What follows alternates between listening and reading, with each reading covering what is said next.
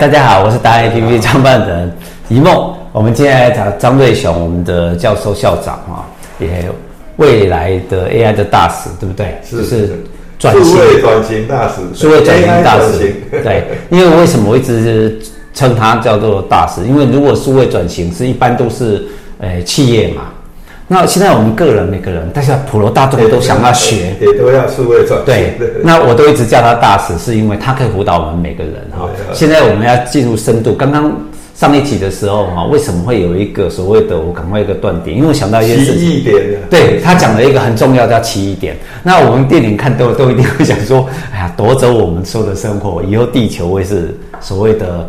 哎，AI 的，对不对？那人类变成他的仆人，或者是他养的全养的动物，会这样子吗？有一个人就是这样讲，就是说，未来 AI 看我们人类，对，就像我们现在人类看我们的宠物一样。是，但会不会就是过了那个奇异点之后 啊，就是整个地球变成是他的，然后就一个核心，然后就是一个藏在某个地方，它是那个我们的大脑，对不对？有点是的这样子，会这个点出现之后。未来的生活会是什么？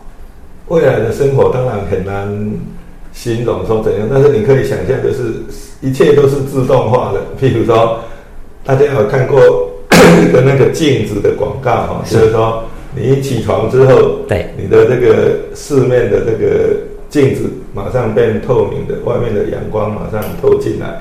然后所有的镜子都可以是触控萤幕。我我超喜欢那个，对对对，然后自己会把它开，就是你你麦你在想什么，它其实它会你做到，对你根本就还不用出声音，不用它指令，它就开始帮你执行。未来生活会是这样，对不对？嗯。但是现在就是大家很多人未来那个世界叫乌托邦啊，哈，Utopia 哈，但是有另外一个名字叫反乌托邦，哈，那反乌托邦就是说。事实上，这个乌托邦的中文叫理想国，是理想的国度。但是大家想说，事情没有那么的圆满哈，所以英国的这个卫视哈，它有拍一部影集叫做《Black Mirror》，是黑镜。OK，Black 就是黑嘛，Mirror 就是镜子。是。那为什么叫 Black Mirror？因为现在大家每天手机、平板、电视都是荧幕，对不对？对啊。那你荧幕关掉之后，啊。就黑黑的黑 Black Mirror，黑镜。对对对，他意思就是这样，我们都被这些所控制住，所以会发生什么样的奇奇怪怪的事情哈、嗯。那刚讲奇异点，奇异点超过之后，AI 就很厉害，对不对？比人类厉害。那万一他做坏事怎么办？哈，那有些人说很简单啊，做坏事就把插头拔掉啊，没电就没办法。是，但你想说？既然 AI 的智慧已经超过人类，他就知道，他不会想到这一点吗？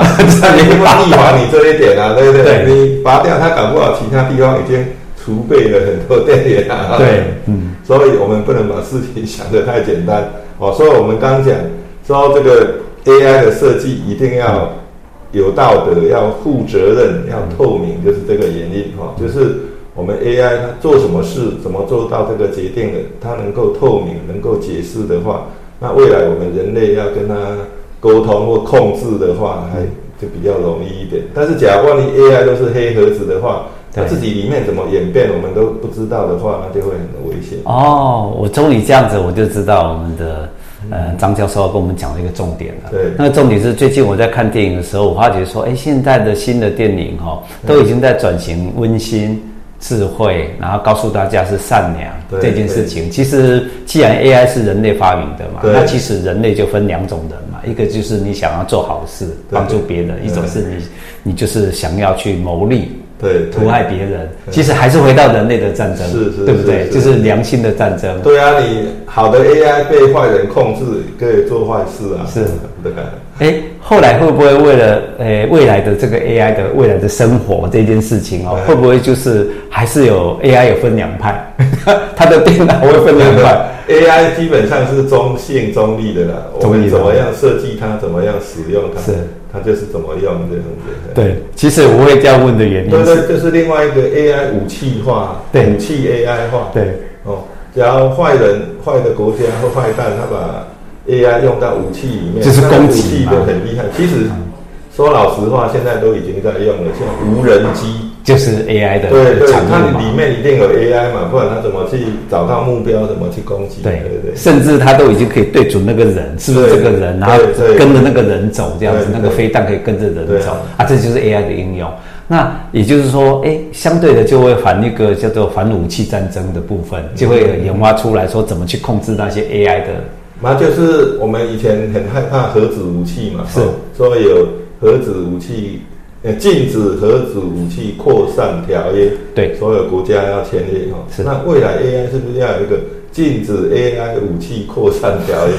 哦，不然这些很厉害的 AI 武器被北韩啊，被被什么拿到，被恐怖分子拿到的话，也是很危险啊。对，人类很好玩，然后头脑越来越好，那发明很多的东西，然后完了之后还要抑制什么什么的东西。呃，就是呃，简单的事情复杂化哈。当初你教我们在写论文，就是简单的事情复杂化就是硕士嘛哈，然后再来把复杂的事情简单化，就会变博士，对不对哈？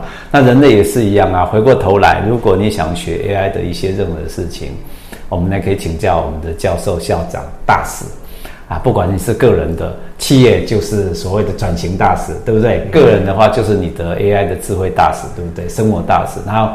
很好玩，如果是没有时间年都不上，没关系，书局有这本，很薄。我喜欢你的书，是因为你都用很简单的概念，让我们懂很多的事情，特别是在生活上的应用，那没有什么害怕的，对不对？对，因为你你越害怕。你就必须要要面对它，对，因为你的周遭可能甚至你的手机也都以后都是 AI 化，其实现在都已经 AI 化了。对啊，每个人其实每天都在用，也不是他不晓得。对呀，不要到时候你要跟你联络。比如说你手机的指纹辨识、人脸辨识，这就是 AI。对呀，这都 AI 的。然后你越是排斥它，可能你就是我们说，诶，最重要的回到这个 slogan，你说未来的只有学习跟不学习的人，只有会跟不会的人。对不对？那没有分所谓的 AI，它不会分辨你是男的女人，只是说你要不要跟他沟通。会啊，可能未来的趋势就是这样子。AI 会了解你啊，你是谁，他都都知道。哎，但那个基本资料就是 data 的资料而已，但是他就会觉得说，哎，你跟他沟通顺不顺？你是会有学习 AI 的人跟不学习 AI 的人，对不对？对对，搞不好未来 AI 会骂你说，你怎么那么笨？这个也不会。也许。不只是笨啊，他说你怎么那么懒？你连连跟我沟通都不愿意这样子。好，这是未来，所以我们在讲说 AI 探索未来，未来的的趋势一定是这样子。对，越早学习越好。是，就是接触它，其实不要排斥它。当然，我们先从不要排斥它开始做起。我觉得这是一个很重要的，因为排斥也没用，它就在你身体的周遭都有。OK，好，我们今天谢谢你哦，我们一起来加油，加油。